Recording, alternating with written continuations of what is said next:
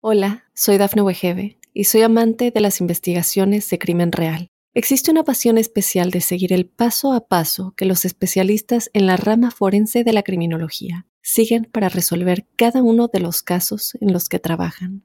Si tú, como yo, eres una de las personas que encuentran fascinante escuchar este tipo de investigaciones, te invito a escuchar el podcast Trazos Criminales con la experta en perfilación criminal, Laura Quiñones Orquiza en tu plataforma de audio favorita. Mundo Now, noticias en 5 minutos. Inmigración, dinero, política, entretenimiento y todo lo que necesitas para amanecer bien informado. Comenzamos. Hola, ¿qué tal amigos? Bienvenidos a Mundo Now. Les saluda Alfredo Suárez eh, junto a Camila Daza y Daniela Tejeda. De inmediato comenzamos con las informaciones. La tormenta tropical Nicolás se formó este domingo en el suroeste del Golfo de México. Según el último parte del Centro Nacional de Huracanes, Nicolás se mueve hacia el norte a cerca de 13 millas por hora. La trayectoria pronosticada, su centro pasará cerca de las costas del noreste de México y el sur de Texas, ya avanzando el lunes y se adentrará al suelo tejano el martes. Se espera que Nicolás produzca totales de lluvia de 5 a 10 pulgadas con cantidades máximas aisladas de 15 pulgadas a través de sectores costeros de Texas y hacia el suroeste de Luisiana. Desde este mismo lunes y hasta mediados de semana, informó el Centro Nacional de Huracanes.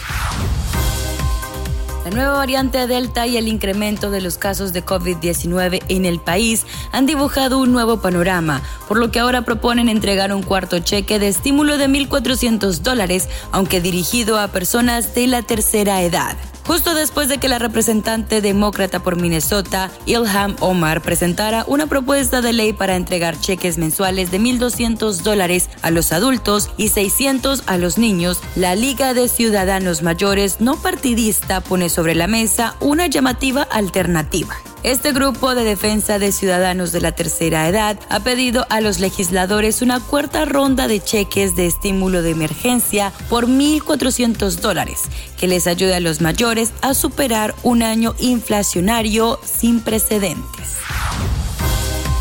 Al menos una persona resultó herida y dos quedaron en paradero desconocido después de que una fuerte explosión sacudiera un edificio de apartamentos en Dunwoody, un suburbio de Atlanta, Georgia. Al menos 15 o 20 apartamentos del edificio Arvig de tres plantas quedaron dañados en la explosión, cuya causa no se ha determinado, pero que podría estar relacionada con un escape de gas, indicó el vicejefe de bomberos de Dunwoody, Melvin Carter. El departamento de policía de Dunwoody indicó en su cuenta de Twitter que recibió llamadas sobre la explosión hacia las 13.24 horas y que la causa de lo ocurrido sigue bajo investigación mientras rescatistas aún se encontraban en la escena.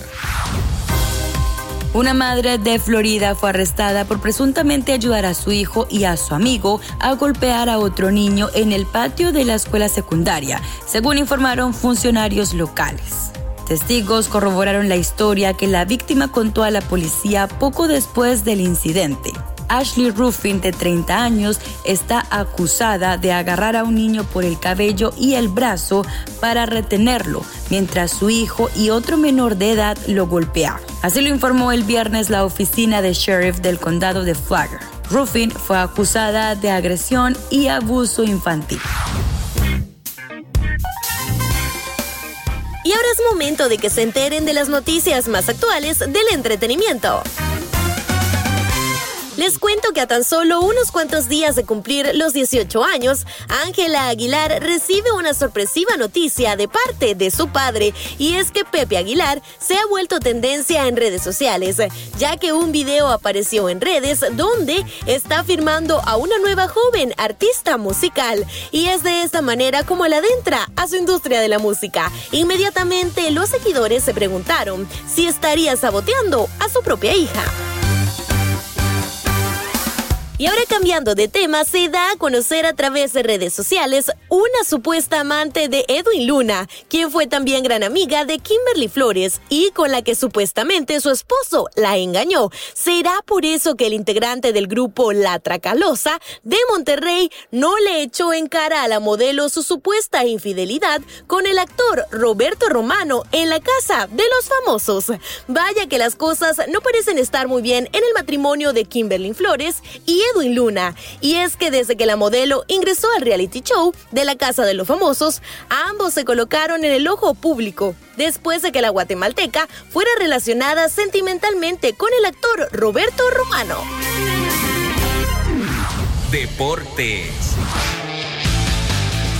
Y en los deportes, el fútbol volvió este domingo al Estadio Santiago Bernabéu. El Real Madrid regresaba a su casa recibiendo al Celta de Vigo por la cuarta jornada de la Liga Española. En una noche para el recuerdo, el Madrid derrotó 5 a 2 al Celta de Vigo en el Santiago Bernabéu. Los goles fueron obra de Karim Benzema por partida triple. Vinicius Junior y Eduardo Camavinga que se estrenó con la camiseta merengue.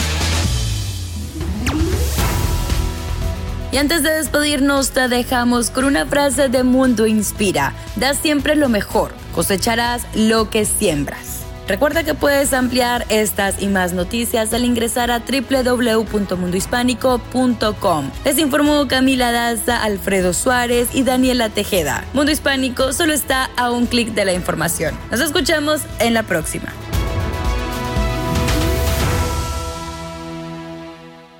Hola, soy Dafne Wegebe y soy amante de las investigaciones de crimen real. Existe una pasión especial de seguir el paso a paso que los especialistas en la rama forense de la criminología siguen para resolver cada uno de los casos en los que trabajan. Si tú, como yo, eres una de las personas que encuentran fascinante escuchar este tipo de investigaciones, te invito a escuchar el podcast Trazos Criminales con la experta en perfilación criminal, Laura Quiñones Orquiza, en tu plataforma de audio favorita.